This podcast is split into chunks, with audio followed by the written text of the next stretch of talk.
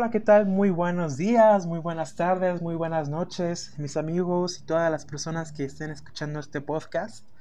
Espero en estos momentos eh, puedan estar en algún lugar, en algún espacio donde ustedes lo crean apropiado para poder eh, detenernos un poco y comenzar a reflexionar sobre cómo estamos viviendo el día de hoy, sobre eh, de qué manera nos sentimos y pensamos en estos tiempos que está el, el COVID y que eh, la mayoría estamos eh, haciendo lo posible por estar en confinamiento, en resguardo.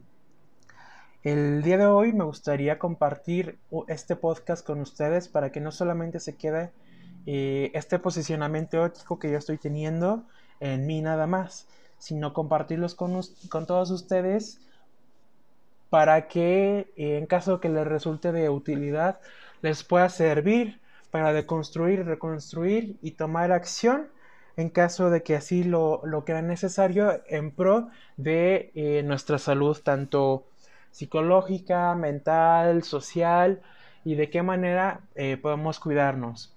Entonces, siguiendo esta línea, el podcast del día de hoy se llama ¿Qué significa cuidarnos en el tiempo del COVID-19? Eh, hay personas que como yo, eh, que nos gusta estar haciendo otras tareas mientras estamos escuchando un podcast. Entonces tengan toda libertad de, si así ustedes lo, lo quieren realizar o lo consideran pertinente, estar escuchando este podcast mientras están realizando otras actividades que tienen que realizar. Háganlo, adelante. Eh, algo que se nos ha estado diciendo mucho, sobre todo en redes sociales, es que ahora que estamos en confinamiento debemos de salir con un cuerpazo, debemos de salir con libros leídos, debemos de salir con una buena alimentación y están hablando sobre muchas maneras en cómo debemos de salir nosotros al finalizar la cuarentena o el confinamiento. Pero, eh, ¿por qué nadie está hablando sobre cómo nos estamos sintiendo? Sobre qué estamos pensando, ¿Qué está pasando en nuestras vidas? ¿Qué ha cambiado en nuestras vidas?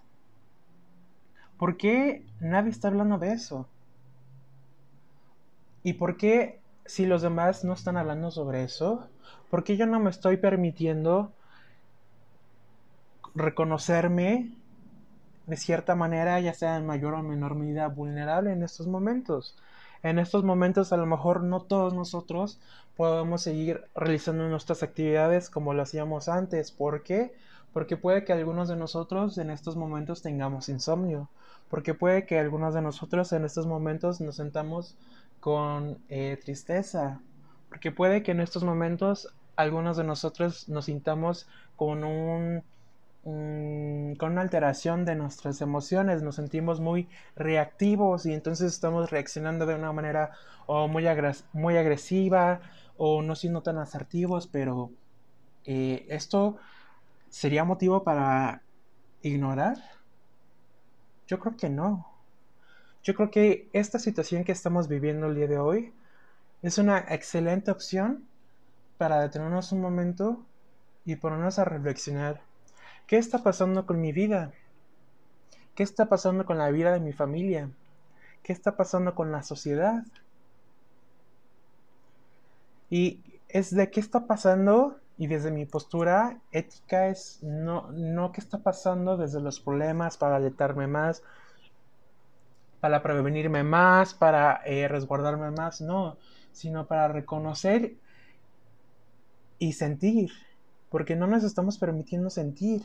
Estoy viendo en internet a muchos eh, trabajadores, a muchos de mis amigos, a muchos familiares, en cómo no se sienten bien. No se sienten bien anímicamente, no se sienten bien físicamente, no están durmiendo, no están comiendo y sin embargo están haciendo todo lo posible para seguir con su trabajo, ya sea quienes eh, les exijan que tengan que ir a trabajar físicamente a las instalaciones o quienes están haciendo el, work office, perdón, ¿cómo se llama? Home office. Y aún así, eh, eh, de cierta manera, se están visibilizando todas estas eh, emociones que están sintiendo toda la población trabajadora de México, pero no solamente la, la población trabajadora, sino también los estudiantes.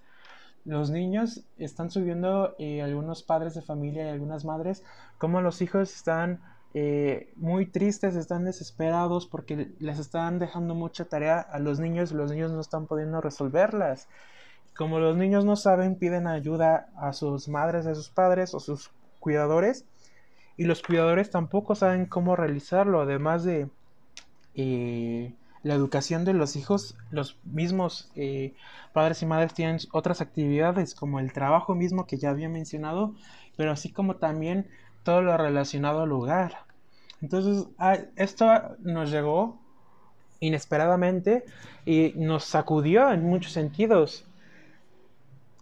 Y está bien eh, que se sientan de la manera en cómo se están sintiendo, porque también hay personas a las cuales no se sienten afectadas por el por esta situación que estamos viviendo hoy en día en México por el COVID-19, como es el caso de algunos eh, compañeras y algunas compañeras que eh, mencionan que prácticamente toda su vida han estado en casa, han estudiado en casa, han trabajado desde casa o se dedican a, trabajar en, el hogar.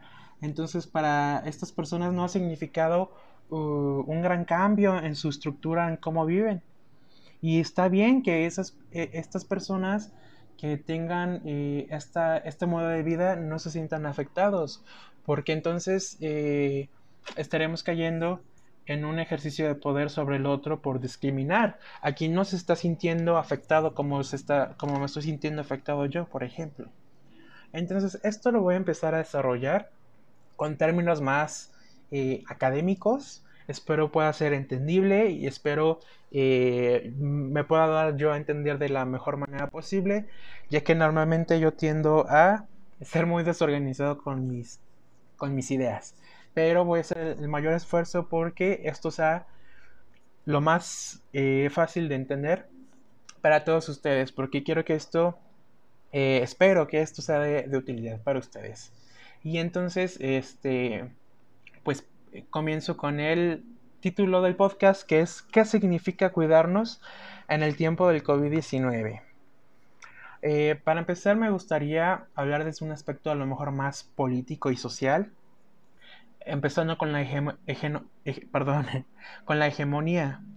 Eh, en, en, simples palabras, de acuerdo al diccionario de San Google, que siempre nos ayuda, la hegemonía es una supremacía que un Estado o un pueblo ejerce sobre otro. También es una supremacía de una organización o una empresa sobre otras. Entonces, eh, podríamos decir que si existe esta, esta hegemonía sobre eh, los otros pueblos, sobre las otras naciones, sobre las otras em, empresas, también eh, podríamos decir que al existir esto, nos están limitando de cierta manera. Si hay alguien que nos está diciendo de qué manera tenemos que actuar, pensar, sentir, pues nos está determinando hegemónicamente de qué manera tenemos que vivir nuestra vida. A estas determinaciones hegemónicas, Hugo Semmelman las denomina como cárceles. Y podremos ir imaginándonos también si a ustedes les, les es posible y les resulta de mayor utilidad, ir imaginándose eh, de la manera en cómo, en cómo sea su imaginación, su creatividad. Imaginémonos eso, ¿no? Estamos viviendo en este momento eh, esta, esta pandemia del COVID-19 y nos están exigiendo moralmente, intelectualmente, socialmente, laboralmente, cómo, cómo trabajarlo, ¿no? Entonces es como si estuviéramos justamente en una cárcel donde no puedo salir a hacer o realizar, pensar o sentir algo más que no sea dentro de estas cuatro paredes de la cárcel hegemónica. Y para esta ocasión me gustaría utilizar eh, la hegemonía construida como una dirección intelectual y moral. Esta podríamos decir que es la hegemonía propiamente dicha. La ideología es el elemento clave de este tipo de dominación y podría ser diferenciada en dos niveles. En primer lugar, una acepción más estrecha, que es la intelectual. La ideología como complejo de ideas, como doctrina. Y en un segundo lugar, una acepción más amplia, la ideología como moral, en tanto conjunto de amplio de valores prácticas y representaciones sociales ampliamente compartidos dentro de una cultura. Muy bien, entonces vamos eh, en este momento haciendo eh, asociaciones sobre qué es lo que estamos escuchando que nos dicen eh, las personas externas a nosotros en materia intelectual y moral sobre estas prácticas. A mí se me está viniendo en este momento, por ejemplo, a las personas que socialmente denominan como covidiotas, que son a las personas, así se lo refieren a las personas que no estén siguiendo eh, las medidas preventivas y de seguridad de prevención del contagio. Como, como por ejemplo, eh, los, sobre todo los jóvenes que están saliendo a, a tomar eh, y se están reuniendo y están continuando con sus actividades de, de recreación como las hacen cotidianamente. Pero en, de manera personal yo no me voy a posicionar en decir si está bien o mal, sino simplemente lo estoy poniendo en este momento como ejemplo para que nos vayamos dando cuenta de esta hegemonía tanto intelectual como moral. Entonces, siguiendo eh, sobre esta hegemonía, como lo analiza Eagleton, decir, perdón, esto es como, como lo analiza Eagleton. Entonces, eh, también Hugo Semmelman nos comparte que los seres humanos están determinados por sus circunstancias, pero también los seres humanos pueden determinar sus circunstancias. Entonces, si en este momento, por ejemplo, nosotros estamos viviendo esta pandemia que eh, desafortunadamente estamos viendo muchas eh, personas que están falleciendo, pues eh, el hecho de estar en confinamiento o con una reducción de actividades, pues está determinando en este momento cuáles son nuestras circunstancias. Pero asimismo también nosotros tenemos la posibilidad de, determinar cuáles van a ser nuestras circunstancias a futuro. Que esto lo quisiera explicar más adelante. Entonces, eh, analizando eh, también la información a nivel más estadístico, eh, que esto de cierta manera también es hegemónico, pero para ayudarnos a, pensar eh, qué cambios está ocurriendo. Desde que estamos nosotros en confinamiento aquí en México, se han cuadriplicado las llamadas al 911 por violencia intrafamiliar. Y yo me pregunto, ¿qué está ocurriendo si, si nosotros sabemos que el machismo está presente este, en nuestra vida diaria y que lo estamos reproduciendo tanto hombres como mujeres? ¿Qué es lo que está pasando en estos momentos? ¿Por qué es que se están cuadruplicando las llamadas por violencia intrafamiliar? Entonces, eh, Rita Segato es una eh, argentina que se vino aquí a, México a estudiar sobre qué es lo que está sucediendo en Ciudad Juárez con, con las mujeres que fueron desaparecidas y que están siendo agredidas. Entonces, eh, para continuar con esta línea sobre lo que nos decía Rita Segato sobre, sobre la violencia, es... Permítanme un momento, por favor, porque se me bloquea la computadora. Listo, perdonen. Entonces Rita Segato nos comparte que la primera forma de violencia de género empieza intragénero. Si dividimos la, la palabra intragénero es intra, dentro y género, dentro del género.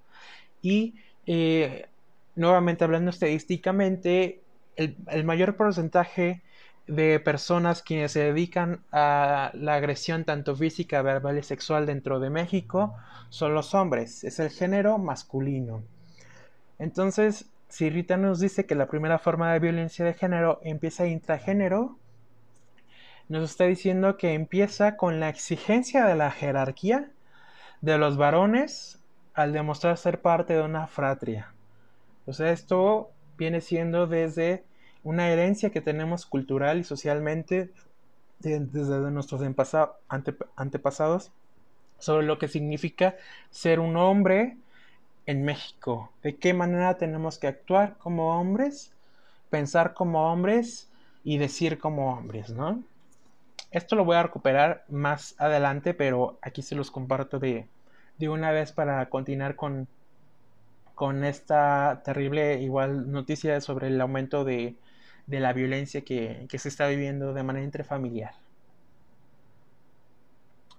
Entonces, continuando sobre las hegemonías, la hegemonía moral tiene sus fundamentos en la construcción del mundo social, que se desarrolla durante la infancia, tal como les acabo de explicar con eh, la, la fratria, a partir de la inclusión automática en los distintos grupos que nos imponen su concepción del mundo, tal como lo planteaba Gramsci. Entonces, estamos hablando que la manera en cómo, o estamos generando una, hipótesis de la manera en cómo estamos viviendo eh, la violencia hoy en día que estamos eh, en casa, tiene que ver con la manera en cómo se desarrolló nuestra infancia. ¿Cómo fue nuestra construcción del mundo social desde la infancia? Como entonces también apuntan Berger y Luckman se internalizan las descripciones de lo real como verdades objetivas, que es lo que les mencionaba, es cómo debemos de ser hombres, cómo debemos de actuar. Y lamentablemente eh, tiene que ver siempre con el ejercicio de poder sobre el otro, tanto otros hombres como otras mujeres. Se internalizan estas descripciones de lo real como verdades objetivas, pues en la socialización primaria las definiciones que los otros significantes hacen de la situación del individuo le son presentados a éste como una realidad objetiva.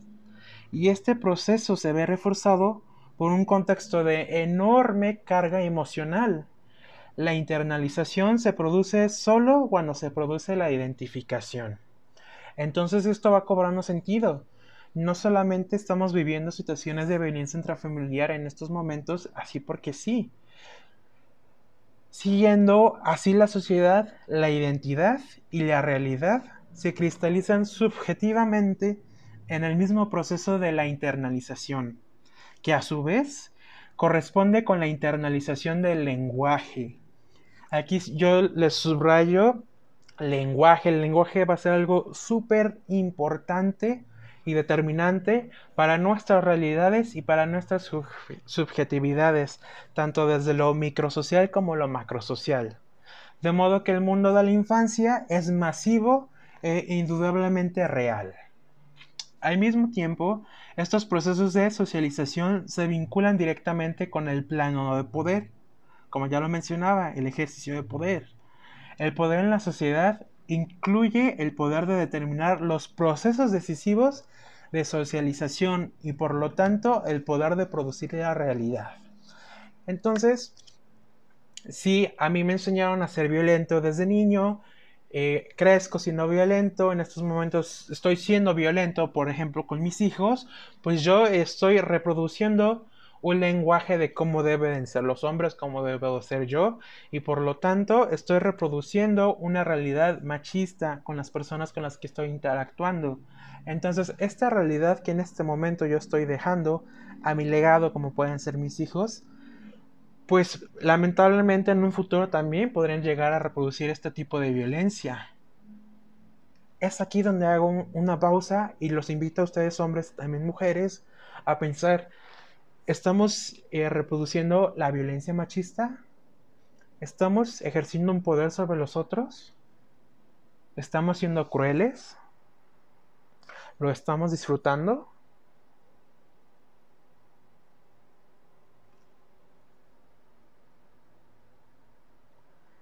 Esto es algo que lo determina las circunstancias, que es en este caso la parte social y la parte familiar, pero Hugo Semmelman nos dice que nosotros podemos hacer conscientes estas determinaciones y por lo tanto si hacemos conscientes estas determinaciones podemos cambiar el flujo de, del futuro en este caso.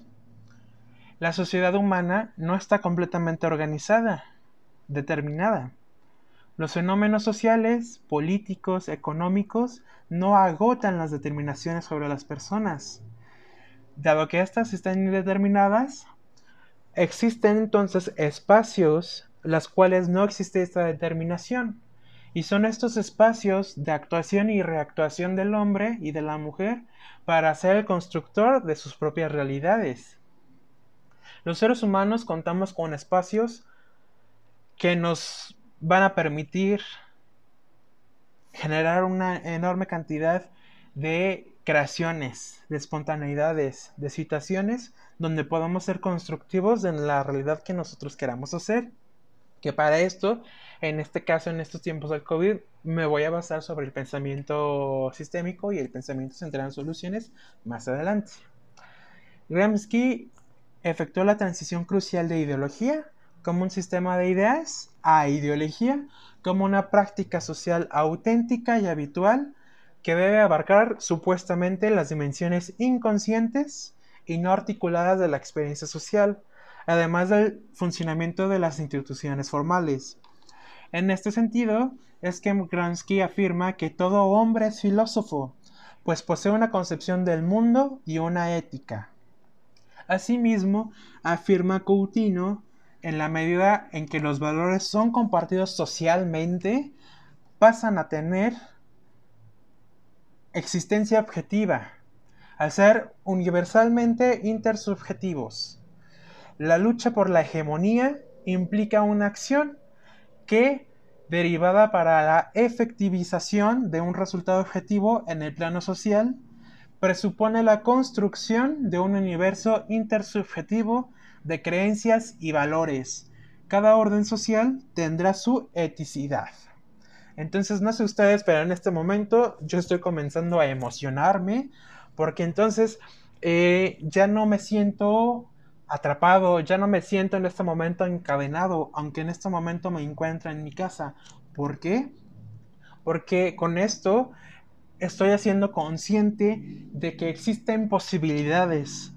Esta, en este momento, la realidad que estamos viviendo mundialmente, socialmente, familiarmente y personalmente, pudiera estarnos afectando, pero podemos nosotros hacer algo para generar nuevas realidades. Entonces me estoy empezando a emocionar.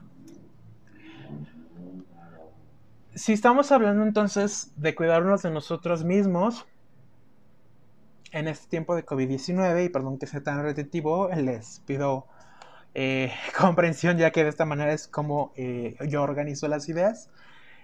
En estos momentos traigo acá con nosotros la situación que acaba de suceder en Zitácuaro, Michoacán, que es el lugar donde he vivido 17 años, que ya es eh, pues nacionalmente famoso por los memes y videos que se están haciendo respecto a eh, personas de comunidades de los, del municipio de Zitácuaro, donde eh, están diciendo que estaban yendo a los tinacos, a los manantiales, a contaminarles el agua donde se está diciendo que los están eh, fumigando y que les están inyectando el, virus a, la población de estas comunidades. Entonces, ¿qué hace la comunidad? Las comunidades cuando escuchan esto, pues se levantan, hacen reunión sobre las diferentes comunidades a lo largo del municipio de Michoacán y comienzan a tomar acción, comienzan a visibilizar eso que de cierta manera es privado, eh, de manera individual en cada una de sus casas, de sus familias, lo hacen visible ante la sociedad y entonces piden la ayuda del gobernador de Michoacán y entonces comienzan a cerrar las carreteras porque esa es la manera en que tienen ellos de poderse visibilizar ante los demás. Y entonces, ¿cuál es la reacción de, de eh, personas eh, pues, alrededor de, de México? pues leo y escucho comentarios acerca de que eh, están bien idiotas, de que son retrasados, de que le solen al ejército y vaya el ejército y los quite. Si no es con gas, que los quiten a, balazos, incluso llegué a, a escuchar. Entonces, si recordamos que la hegemonía es una imposición sobre el otro, una dominación sobre el otro, me parece que este tipo de comentarios lo que está haciendo es que en, esto, en este momento que hacen sus comentarios renuncian, renuncian a una posibilidad de darle solución a esta situación, como por ejemplo el diálogo. Sino entonces nos vamos a esta hegemonía moral e intelectual que les mencionaba en un inicio sobre, ah, no, es que no deben de actuar de esa manera, deben de actuar de esta manera así como yo lo estoy haciendo. Y entonces estoy pensando que mi realidad, mi subjetividad, debe de ser válida también para la realidad de estas personas. Y como ellos no están validando mi realidad, pues entonces que les caiga todo el peso de la ley. Pero entonces lo que estamos haciendo con ese ejercicio es que únicamente estamos reproduciendo un ejercicio de poder sobre el otro. No le estamos dando cabida a la escucha de las necesidades y a la ayuda que están teniendo estas comunidades en el municipio de Zitácuaro. Si eh, analizamos, y en este momento traigo acá lo que nos comparte Jay Haley eh, en el caso de la terapia, en este caso, por ejemplo, de lo que sucedió en el municipio de, Michoacán por el, el COVID-19, dice, cuando veo a un paciente solo, sus conductas me pueden parecer locas, pero cuando lo veo en conjunto con su familia, todas estas conductas tienen sentido. Entonces es aquí cuando les hago una invitación a no ser juicios de valor, a no ser juicios morales. ¿Por qué? Porque entonces voy a poner lo que yo creo que es verdad, lo que yo creo que está bien sobre la situación, sobre la realidad y sobre el sentir y pensar de las otras personas. Pero si yo lo hago de esta manera, va a llegar otra persona que también va a, tener un ejercicio de poder sobre mí, que yo estoy pensando de una manera y puede que esta manera sea diferente a la que esta otra persona está teniendo. Y entonces, si nos vamos así haciendo esta clase de juicios, de posicionamientos éticos, hegemónicos y de crueldad, pues estamos dando cabida a la violencia. Como ya mencionaba, se ha cuadriplicado la violencia.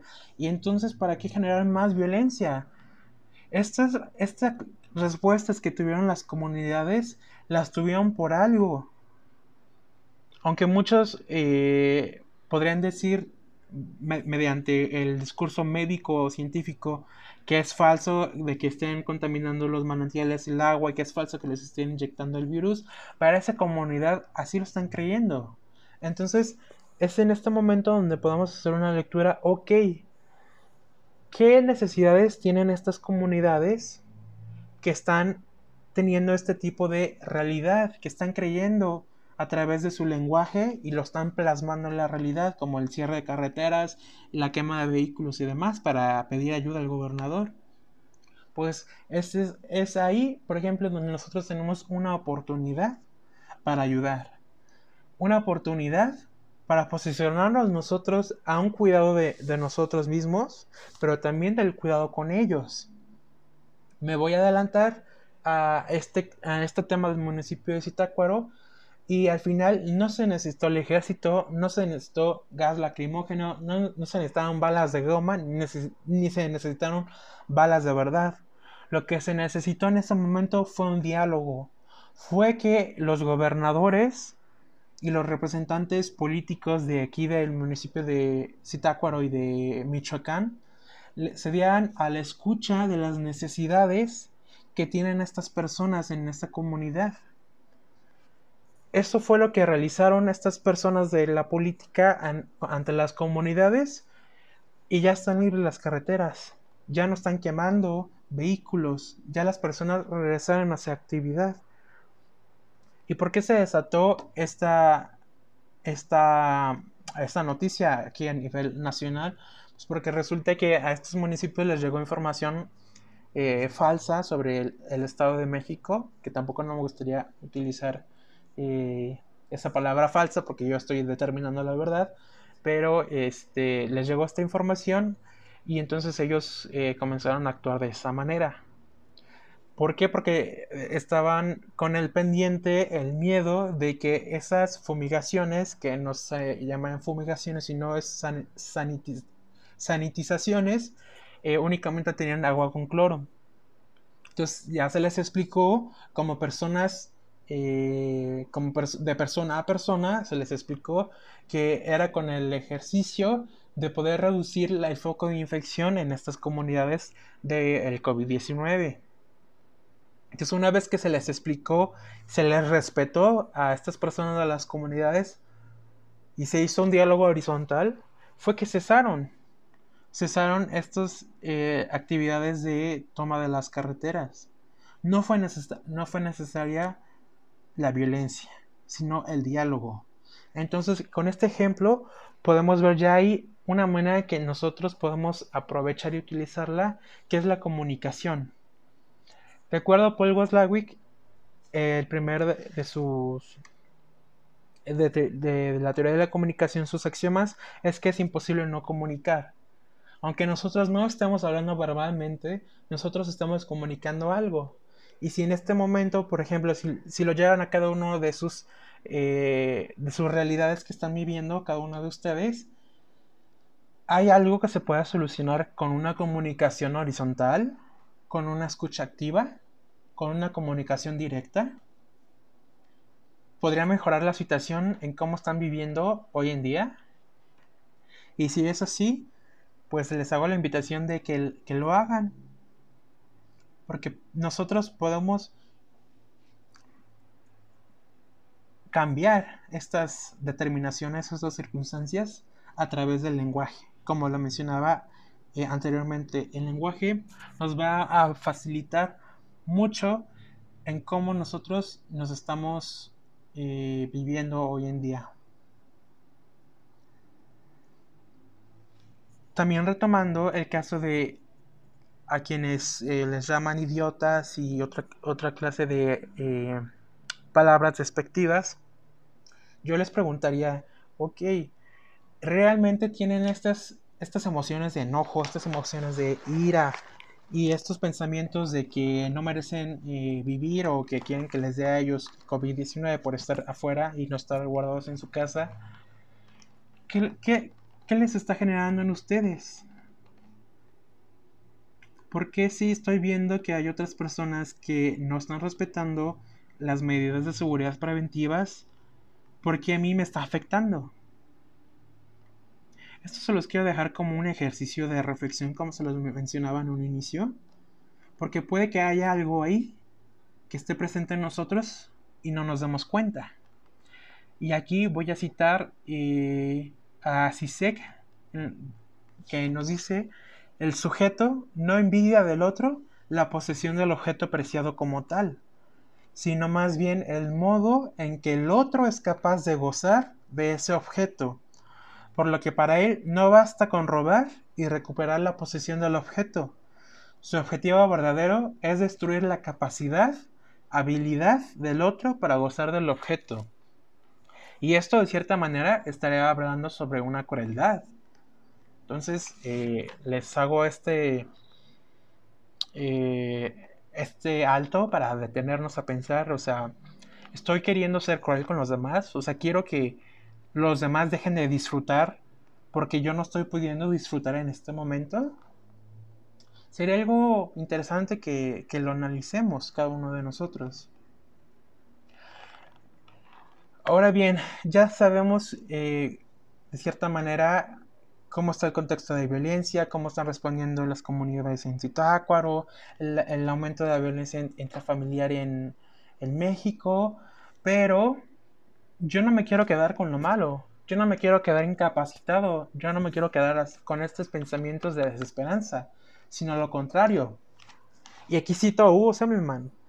Nosotros tenemos que apostar a la poesía todavía no escrita del hombre.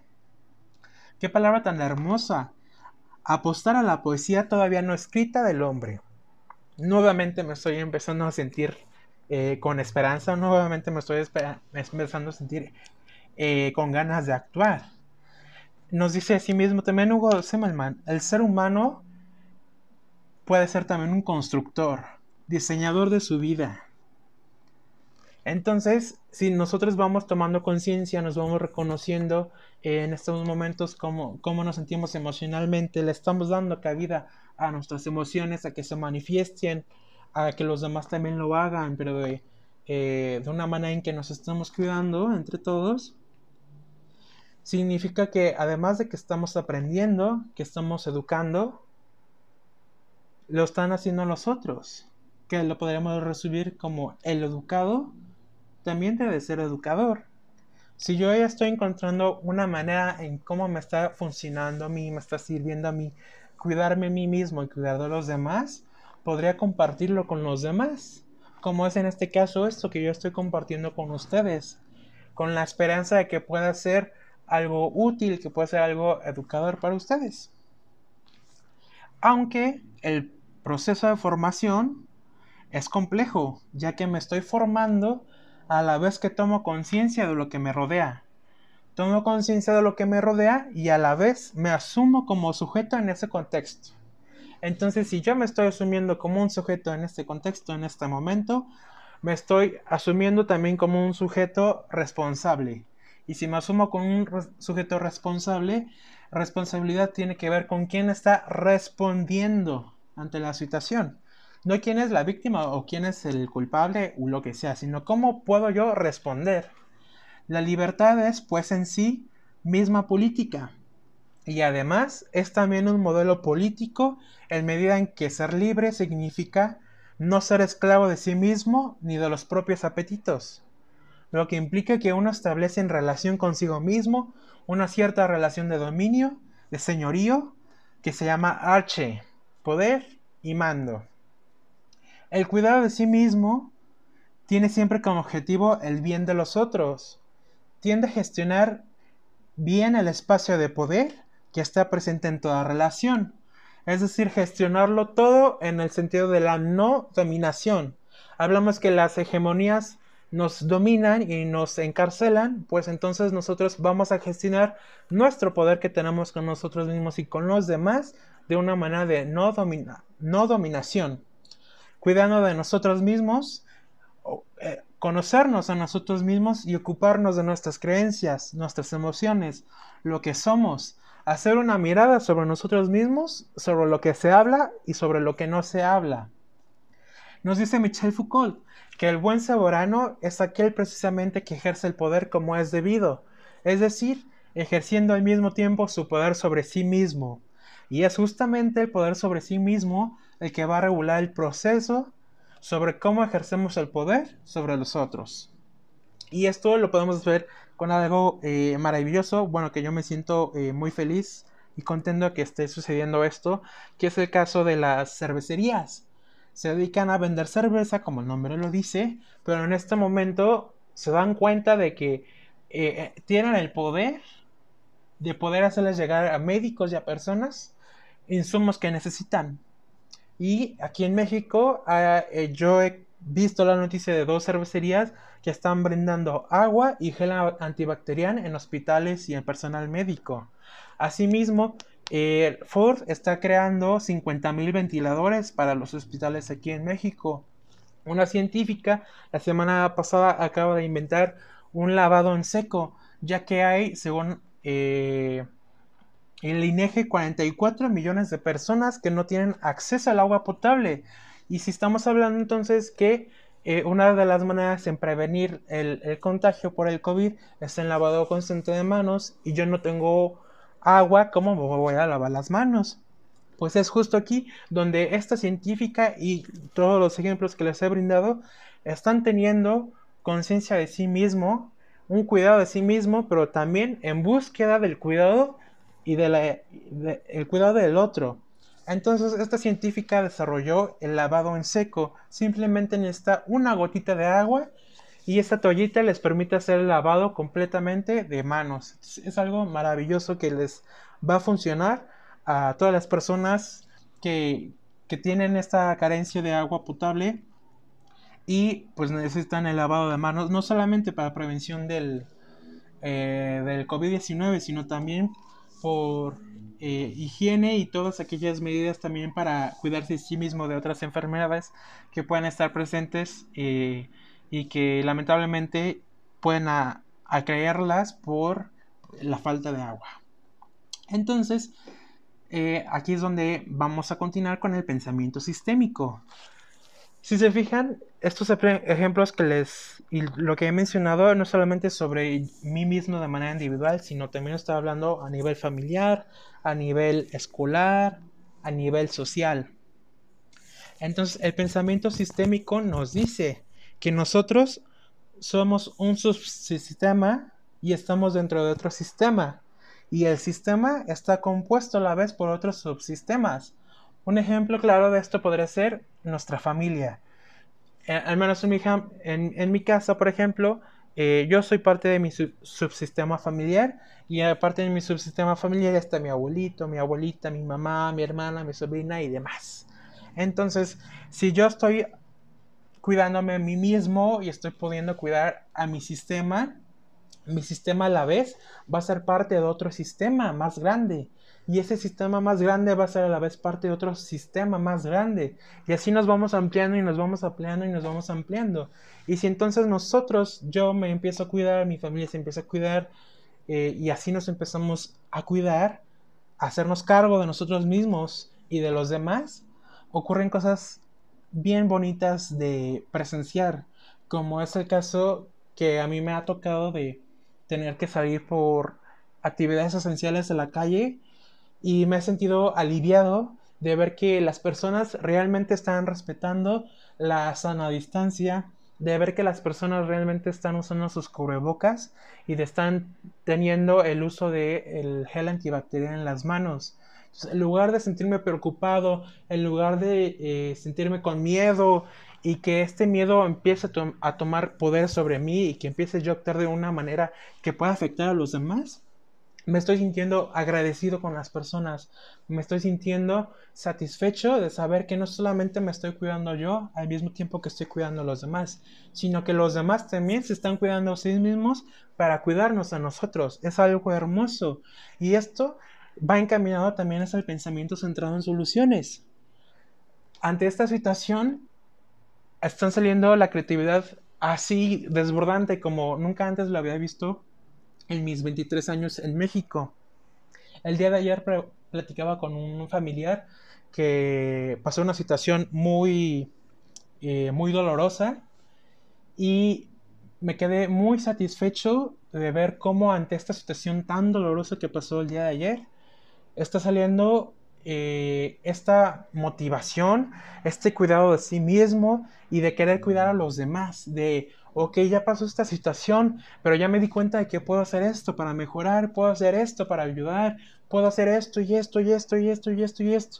Y se fue, imagínenselo así como una bola de nieve, de que estar en, una posición eh, incapacitante por el dolor a una posición de, ok, reconozco que está ahí el dolor, y reconozco que en este momento yo sí puedo actuar aunque los demás no puedan actuar y entonces comienza a actuar para generar ese cambio, para generar esas soluciones y eso es algo hermosísimo. También nosotros lo podíamos lo podemos hacer y eso también es otra solución. Hay que centrarnos en las soluciones. Ya sabemos que existe el problema, ya sabemos que eh, existe la falta de agua, el desempleo y demás y va a seguir existiendo y ya sabemos que vamos a entrar a la recesión. Ok, pero podemos ser muy, nosotros muy expertos en el problema, pero luego cómo vamos a solucionarlo. Como por ejemplo, si yo me encontrara en este momento muy triste y me asumo eh, como una persona eh, que necesita ayuda, pues puedo entonces empezar a emplear acciones para que esta tristeza no vaya a terminar con mi vida, sino que esta tristeza me pueda, pueda sentirla, pueda disfrutarla, porque las emociones también hay que disfrutarlas. No tiene, eh, no tenemos por qué avergonzarnos nosotros de nuestras emociones. Nuestras emociones están ahí por algo.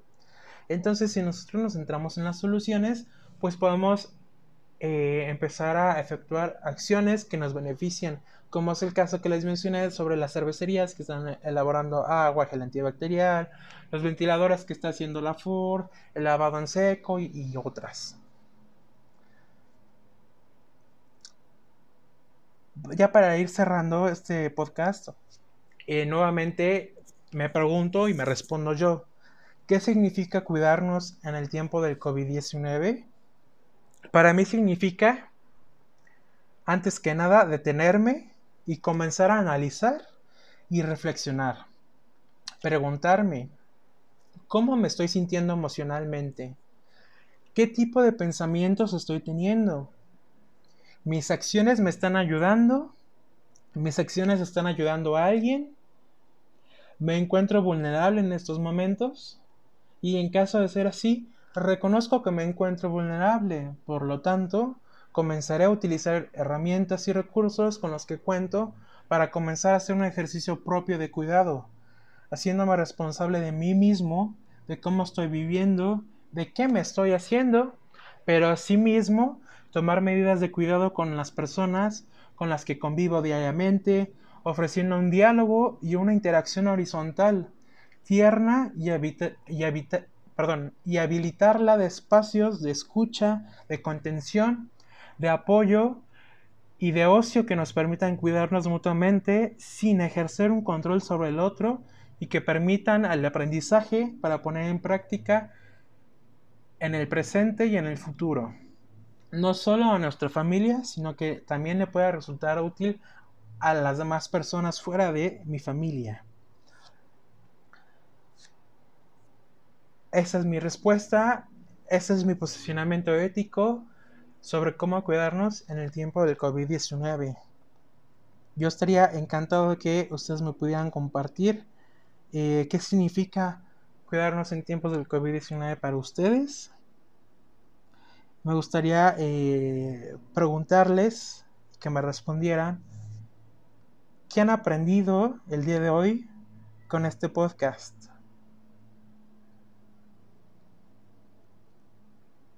¿Les ha resultado útil este podcast?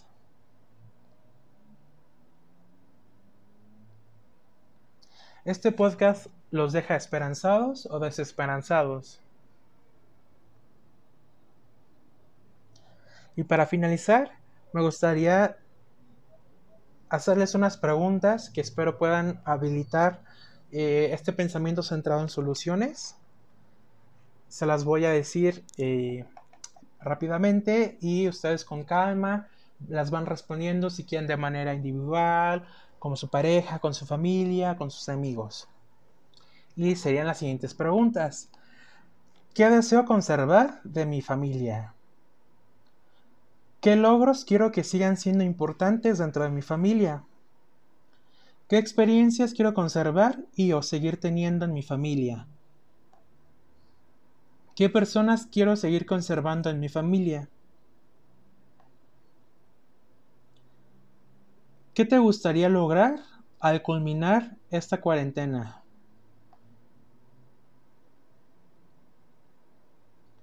¿Qué deseas conservar de ti? ¿Qué logros quieres que sigan siendo importantes en tu vida? ¿Qué experiencias quieres conservar y o seguir teniendo en tu vida? Imaginando que te sientes mejor de cómo iniciaste el podcast, ¿qué desearías conservar de esto? Espero de todo corazón que este podcast les haya resultado útil. Eh, por favor, si ustedes lo consideran eh, útil y que les pueda servir a más personas, pues por favor compártanlo y estoy abierto a una retroalimentación y a un diálogo con todos aquellos que así lo quieran realizar. Les deseo que tengan un excelente día, una excelente tarde y una excelente noche y nos vemos con el siguiente podcast. Muchas gracias.